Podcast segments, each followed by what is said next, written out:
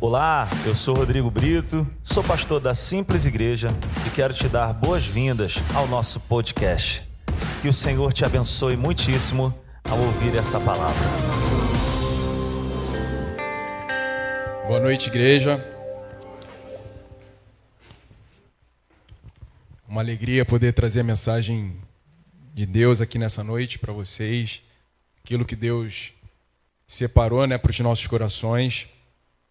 E Deus tem feito grandes coisas aqui na nossa igreja. Nós temos vivido momentos maravilhosos. A cada culto, Deus tem abençoado nossas vidas.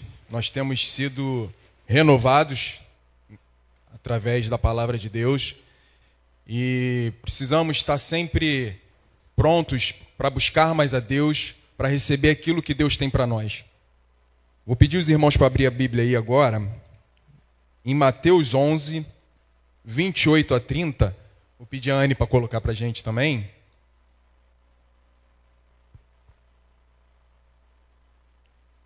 O texto diz assim: Venham a mim todos os que estão cansados e sobrecarregados, e eu darei descanso a vocês. Tomem sobre vocês o meu jugo e aprendam de mim, pois sou manso e humilde de coração. E vocês encontrarão descanso para as suas almas. Pois o meu jugo é suave e o meu fardo é leve. Palavra descanso, né, gente? É a gente vê essa palavra e aí a gente pensa no descanso, o que, que pode ser o descanso? Pode ser um descanso físico. E aí quando a gente está precisando de um descanso físico, a gente tira férias, a gente se distrai, vai para algum entretenimento, vai para um cinema para distrair, descansar. Mas quando a gente precisa do descanso para a alma, aí que é o porém. Aí que é aquele, aquela situação que muitas vezes a gente não sabe o que fazer, né? E aí a gente encontra nessa passagem que descansar a alma é uma promessa que Jesus nos garante. Volta para mim, Anne, por favor, deixa ali na na tela, por favor. E aí Jesus faz um convite: venham a mim todos os que estão cansados e sobrecarregados. Descansar nele. Descansar nele é uma opção, ou melhor, a melhor opção que nós temos. É, semana passada, eu tive, tive reunião da minha filha na escola. E aí minha esposa não pôde ir, eu fui sozinho. Ela estava em reunião no trabalho, acabei que eu fui sozinho.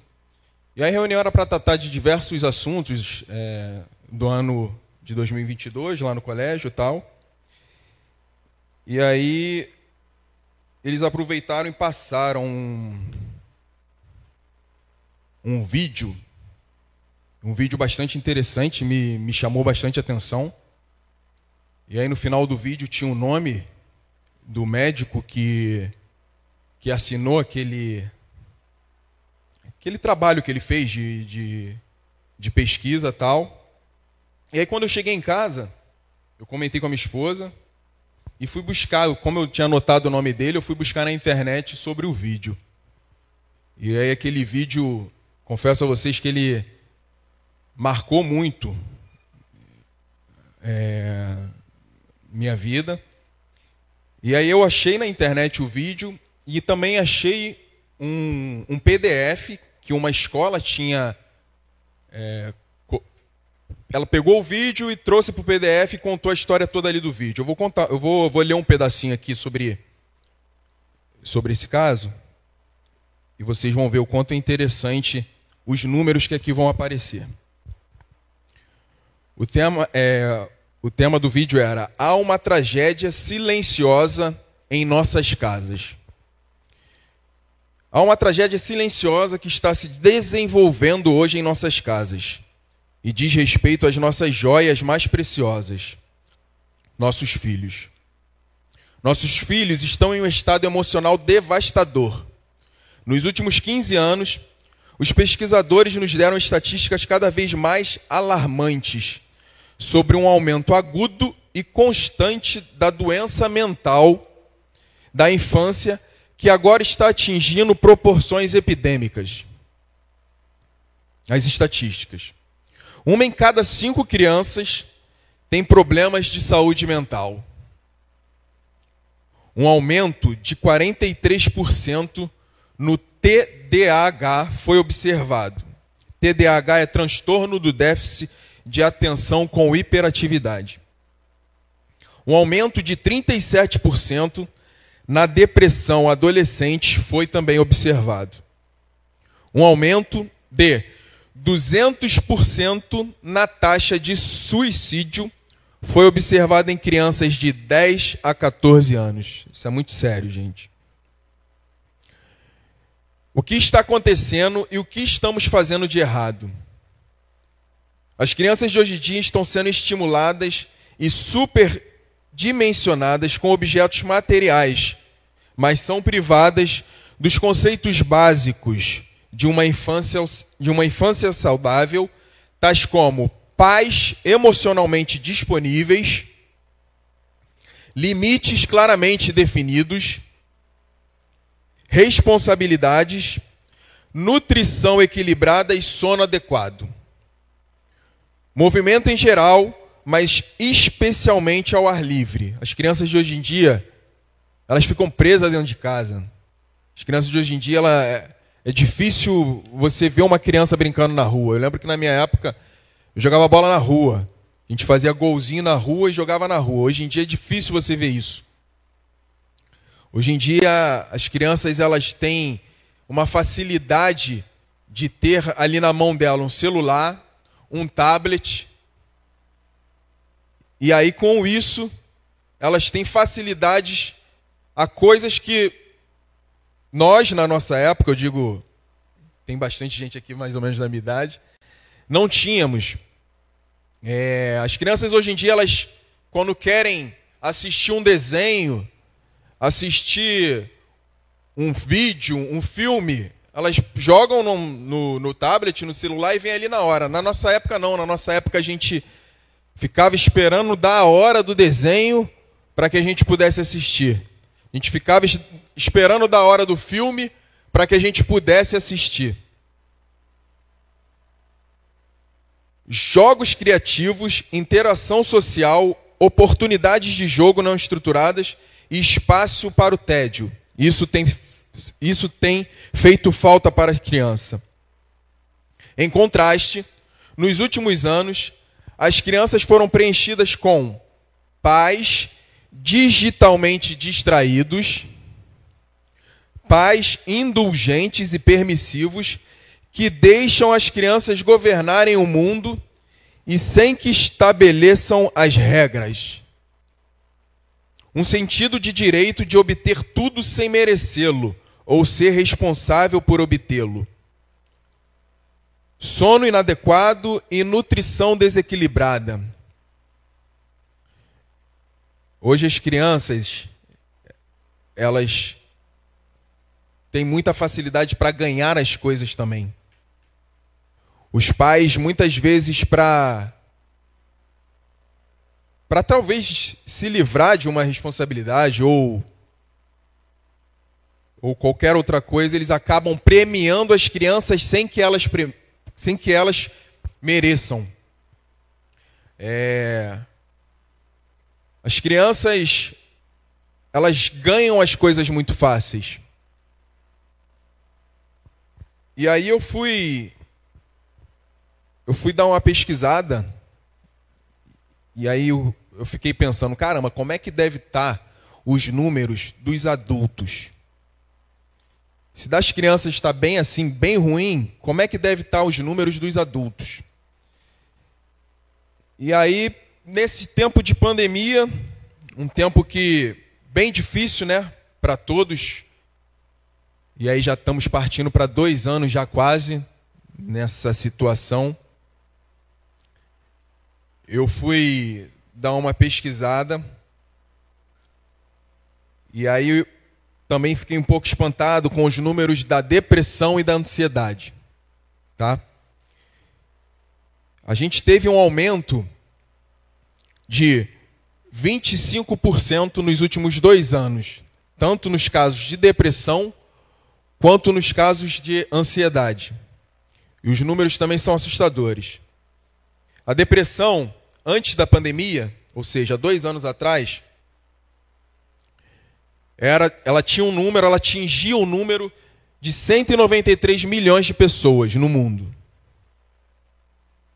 E aí, com a chegada da pandemia, teve um aumento de 27,6%.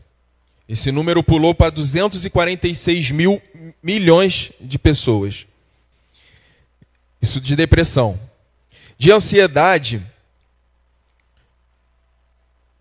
tinha um número de 298 milhões, onde teve um aumento de 25,6%, pulando para 374 milhões de pessoas com depressão.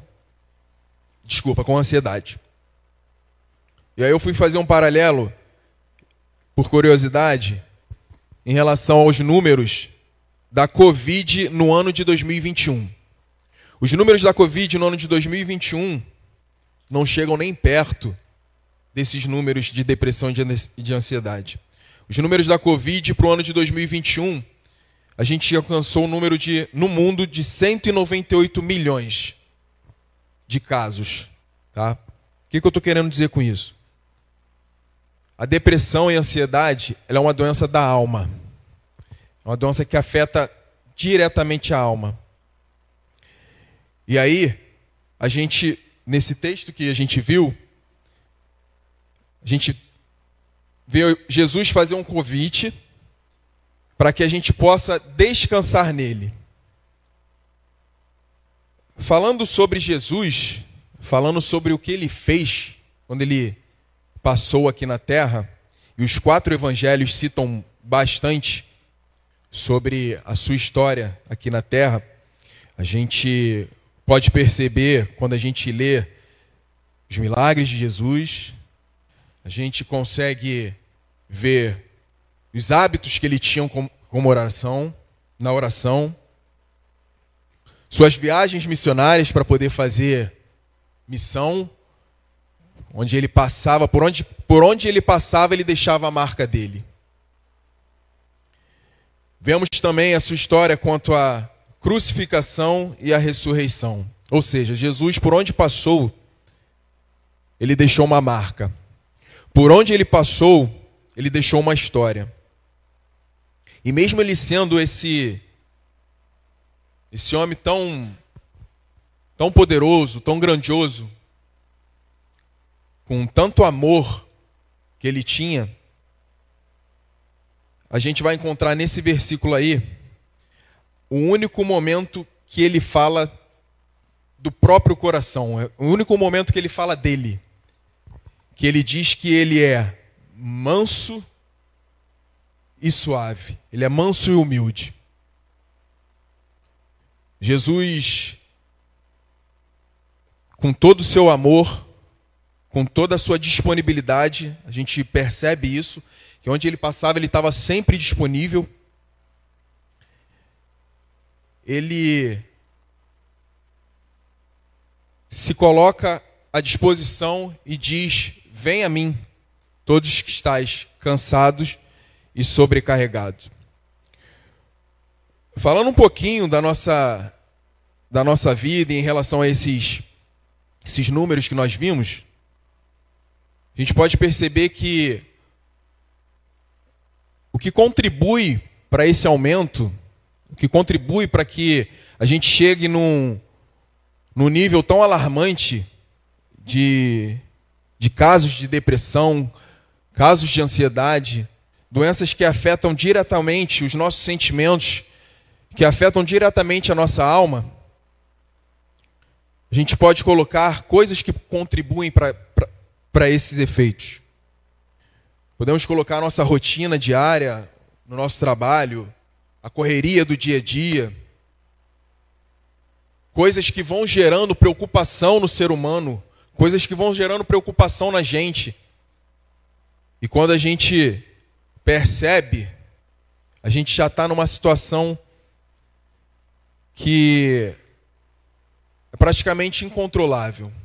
Eu vou citar uma experiência que eu tive recente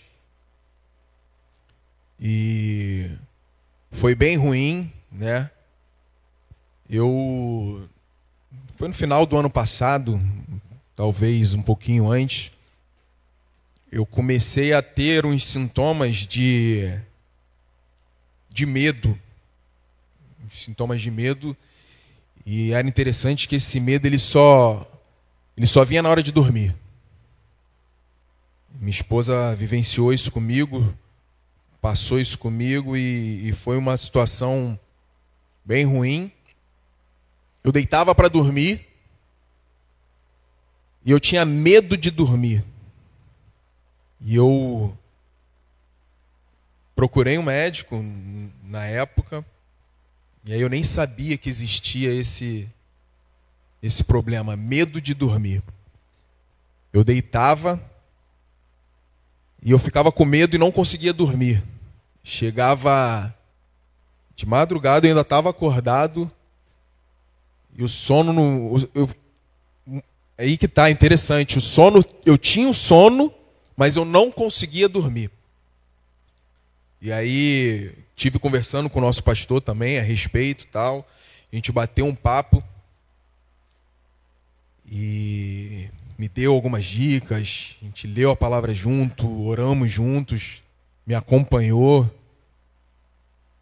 E graças a Deus eu tenho vencido isso, mas o que eu estou querendo dizer é que as doenças da alma, elas, quando elas nos afetam, é uma situação bem difícil, é uma situação bem complicada. Bem complicada. E aí, voltando a falar das nossas crianças, o que eu tinha falado que me marcou bastante a respeito, foi porque nós temos muita responsabilidade sobre isso.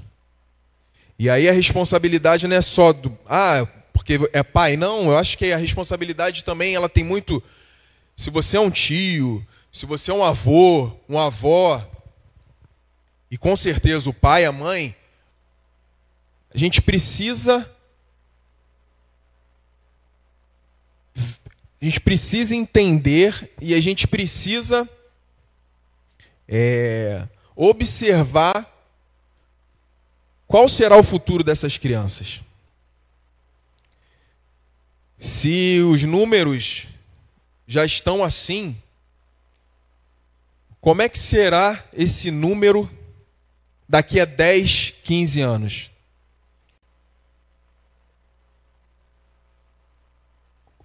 Qual, o que que temos feito para que esses números diminuam? Temos uma responsabilidade sobre isso. Quando eu falei que, que me marcou muito quando eu vi aquele filme, aquele vídeo, foi porque por mais que você, como pai, como mãe, você dê atenção para o teu filho, você acompanhe seu filho, você sente para brincar, você sente para fazer um desenho, a gente tem que observar que sempre dá para fazer mais. No sentido de evitar o máximo que o tablet, o celular, porque essas facilidades de hoje em dia é o que tem causado e aumentado esses números tão ruins que nós vimos.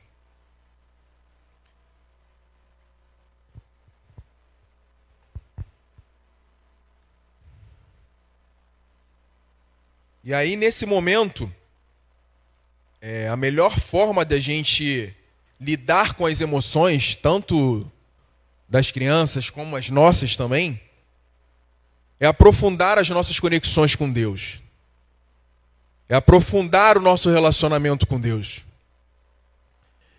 É... E aí é, vai muito do que a gente pensa, vai muito do que a gente faz. E não adianta a gente pensar certo se o nosso coração não está na mesma direção, não está com o mesmo alinhamento. Nesse momento não adianta a gente colocar na nossa mente que a gente precisa fazer uma coisa correta, que a gente precisa fazer uma coisa com uma direção, porém o nosso coração está totalmente longe daquilo, o nosso coração está indo em outra direção, está tomando outro rumo. E aí a Bíblia vai dizer, em Jeremias 17, 9, que enganoso é o coração do homem, mais do que todas as coisas. E em Provérbios 4, 23, vai dizer também que sobre tudo o que se deve guardar, guarda o teu coração, porque dele procede as fontes da vida. Quais são as fontes da vida que têm sido geradas no teu coração? O que é que tem enchido o teu coração? Precisamos pensar nisso, precisamos estar atento a essas coisas. Nossos pensamentos, nossas emoções precisam estar alinhadas com Cristo. Sempre com a vontade de Deus. É... Sabemos que na nossa vida, em alguns momentos, teremos momentos difíceis Coisas boas e coisas ruins, elas acontecem para todos. E aí, a diferença está da forma que a gente conduz isso. Precisamos aprender a identificar nossa situação, precisamos saber que a nossa identidade ela não, não está na dor, mas sim na nossa fé. Certa vez, perguntaram para um, para um pastor aonde estava onde estava Deus num momento em que teve um terremoto lá no Haiti, onde diversas pessoas morreram. E aí aquele pastor, ele muito sábio, pensou para responder. E aí ele falou assim: Ele estava no mesmo lugar de quando seu filho foi crucificado. Ele estava no mesmo lugar sofrendo da mesma forma que ele sofreu quando seu filho foi, foi crucificado. Ele estava chorando. E aí vimos nesse texto que a humanidade de Jesus, quando ele se coloca à disposição e ele diz: Venham a mim, todos que estão cansados em nenhum momento é, tivemos uma, uma garantia de, de que seria fácil a nossa vida aqui na Terra. Em nenhum momento a gente teve uma direção dizendo: Ó, oh, a vida aqui vai ser fácil. Nenhum momento. Mas sempre nós tivemos a certeza que em todas as dificuldades, em todos os problemas, a gente teria Jesus caminhando conosco. A gente teria essa garantia de que, por mais que passássemos por problemas difíceis, por situações difíceis, por situações complicadas, a garantia era que Ele caminharia com a gente, Ele passaria junto com a gente. E isso é um aprendizado para nossas vidas. Precisamos entender que todo aprendizado ele serve de experiência. O que passamos será um canal de compaixão para o nosso próximo. Jesus, ele por onde ele passava, ele tinha compaixão por todos. Por onde ele passava, ele ele exalava amor. Por onde ele passava, Ele curava, ele fazia milagres, ele se compadecia dos necessitados, dos oprimidos, dos enfermos. E essa deve ser também a nossa a nossa vida. Precisamos entender que o que a gente passa de dificuldade, que o que a gente passa vai servir de aprendizado para que possamos ajudar o nosso próximo.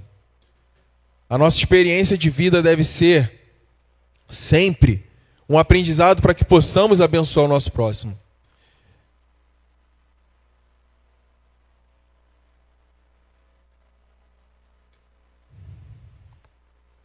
Lucas 5, 12, 13. Pode colocar, Anny, por favor? Ah, Estando Jesus numa das cidades, passou um homem coberto de lepra. Quando viu Jesus, prostrou-se com o rosto em terra e rogou-lhe: Se quiseres, pode purificar-me. Jesus estendeu a mão e tocou nele, dizendo: Quero, seja purificado. E imediatamente a lepra o deixou.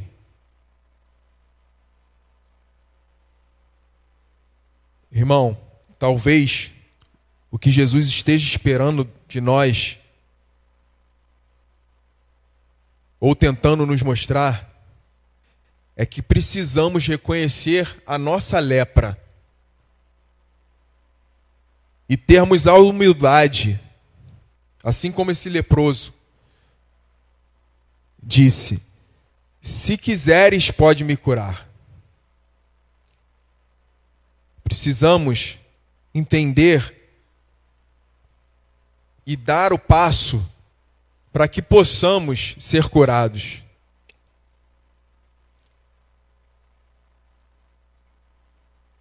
Como eu disse, e eu penso muito nisso, que o que a gente passa é sempre Deus querendo mostrar alguma coisa para nós.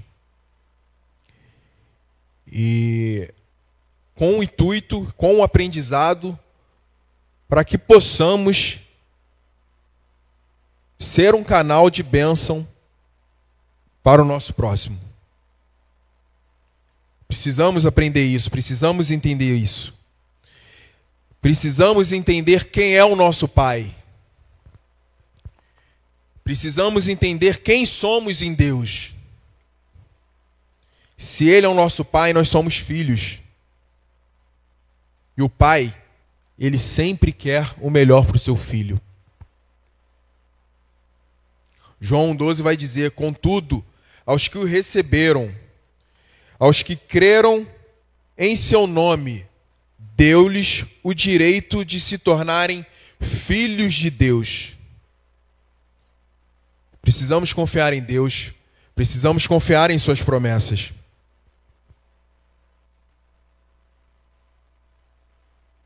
Filipenses 4, 4, 8.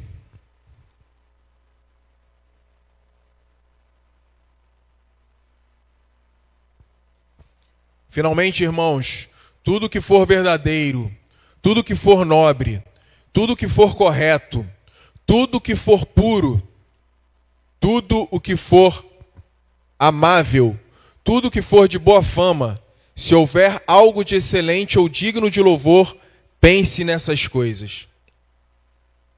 Coloca para mim, Anne, por favor, 4:4 também.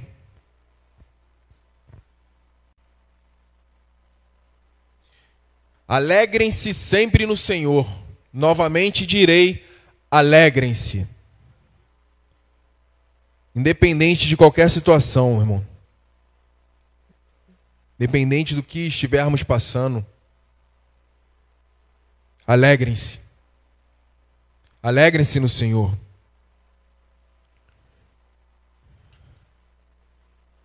Põe cinco para mim também. Cinco e o seis, por favor.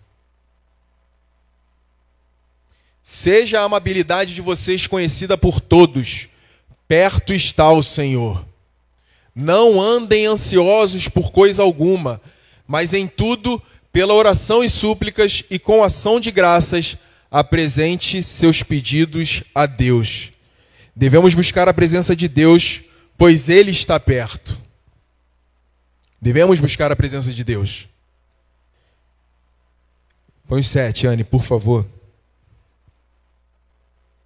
E a paz de Deus, que excede todo entendimento, guardará o coração e a mente de vocês em Cristo Jesus. Devemos guardar a nossa mente e o nosso coração. Devemos guardar o que entra na nossa mente e o que vai para o nosso coração. Devemos entender que muita coisa que entra, muita coisa que a gente escuta, muita coisa que a gente vê pode contribuir para um para uma situação que vai acabar gerando uma doença na alma, que vai acabar gerando uma ansiedade, vai acabar gerando uma depressão. Então, por isso que nós devemos guardar a nossa mente, guardar o nosso coração em Cristo Jesus. E voltando ao texto principal da mensagem,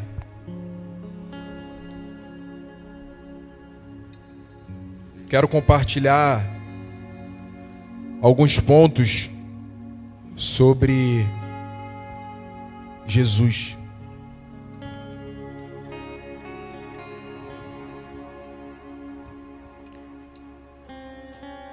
Jesus estava totalmente disponível quando ele disse essas palavras: Venham a mim todos que estão cansados e sobrecarregados, e eu darei descanso a vocês. Primeiro ponto: a disponibilidade de Jesus. Venham a mim. Temos uma garantia dada por Jesus aqui nessa fala. Para cada um de nós. Quem pode se apropriar dessa garantia? Todos. Todos que estão cansados e sobrecarregados. O que é uma garantia? É uma responsabilidade assumida por alguém ou por algo. É uma proteção, uma guarda. Só Jesus pode te garantir. Só Ele é capaz de te garantir. Venham a mim e eu vos aliviarei. Segundo ponto, ensinamento. Tomem sobre vocês o meu jugo e aprendam de mim. Aprendei de mim. Só ensina quem sabe.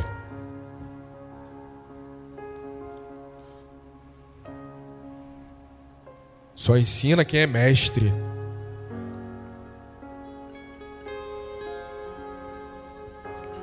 Não há melhor professor do que Jesus.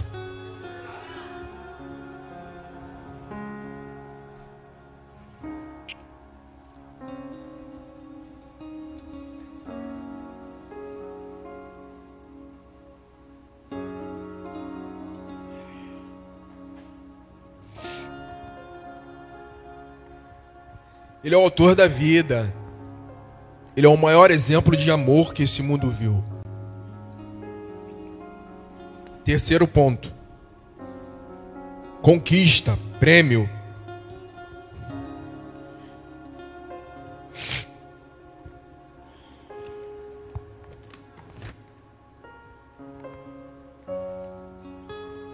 Volta o versículo, por favor.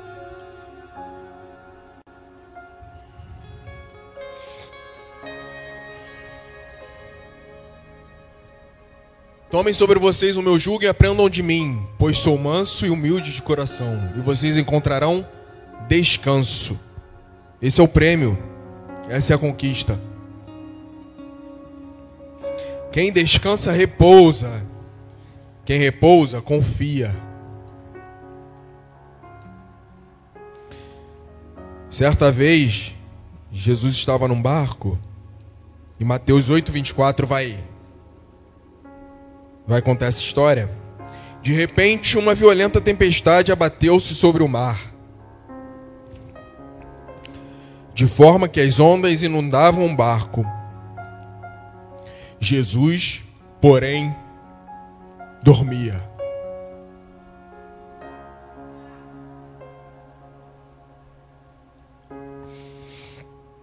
Precisamos entender quem é que está no barco com a gente.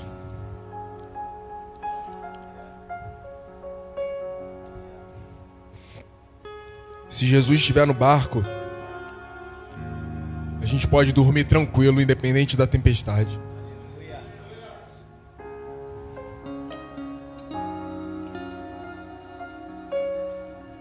Quarto e último.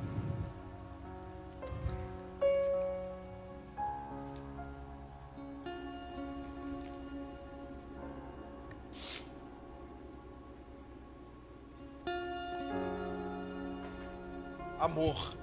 Amor.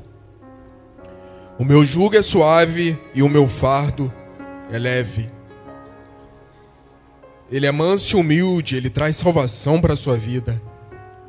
Ele te ama tanto que deu a sua vida por você.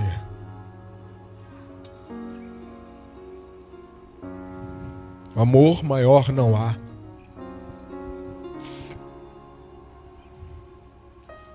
Na vida, muitas vezes carregamos coisas desnecessárias.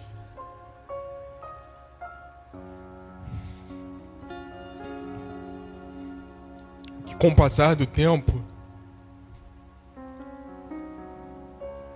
só vão gerando peso que sobrecarrega.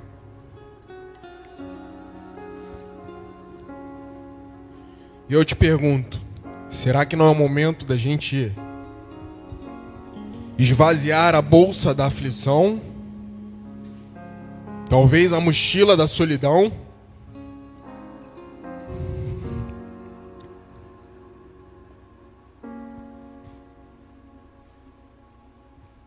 A mala do medo?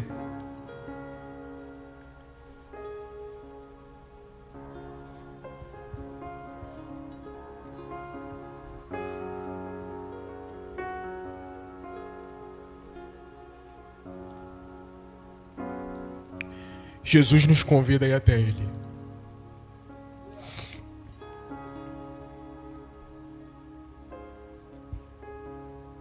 Aprender com Jesus é ter certeza que as nossas vidas estarão seguras e a nossa alma descansada.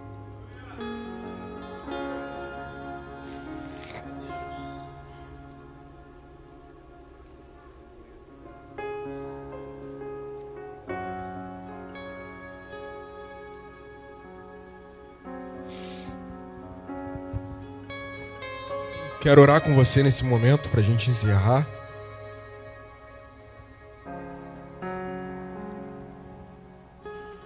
Não sei o que, que você está passando, não sei qual é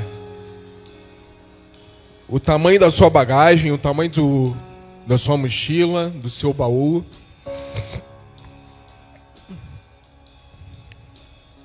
Mas Jesus te convida a vir com Ele. Jesus te convida a aprender dele. E ele diz que ele é manso e humilde. E o fardo dele é leve.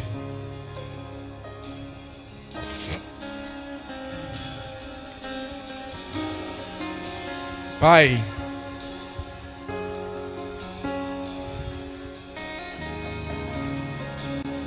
Eis os teus filhos, ó Deus.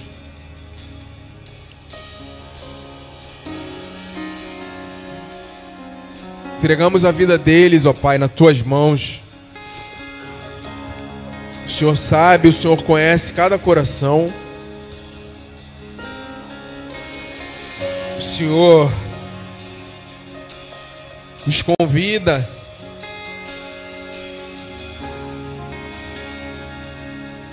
e diz: Vinde a mim. Porque tu, Senhor, é manso, é humilde.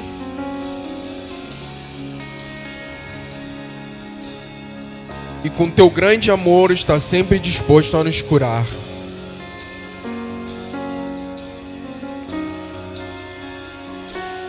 Te agradecemos, ó Pai, pelo teu grande amor. Cura, Senhor, as emoções. Cura, Senhor, aqueles que necessitam do teu grande amor. Aqueles que necessitam, ó Pai,